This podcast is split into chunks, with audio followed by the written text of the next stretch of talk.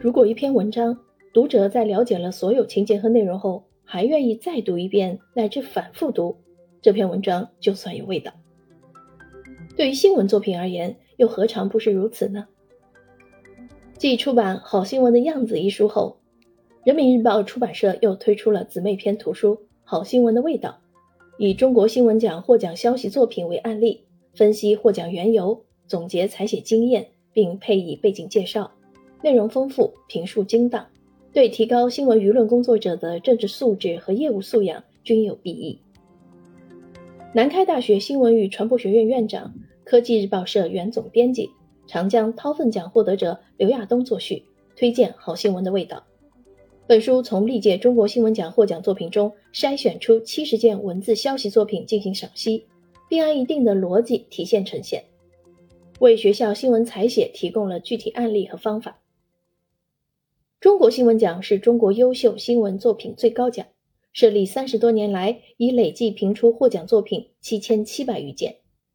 消息是其中重要的类型。体现了新闻采写的基本功。好新闻的味道所选获奖消息作品中，既有中央主要媒体的，也有省级媒体的，还有一部分是地市级媒体的。从作品来源看，既有党报的，也有晚报的；既有平面媒体的，也有网络媒体的。从获奖等级看，一二三等奖作品各占一定的比例。从写作题材看，既有人物消息、事件消息，也有竖屏消息和中竖消息等。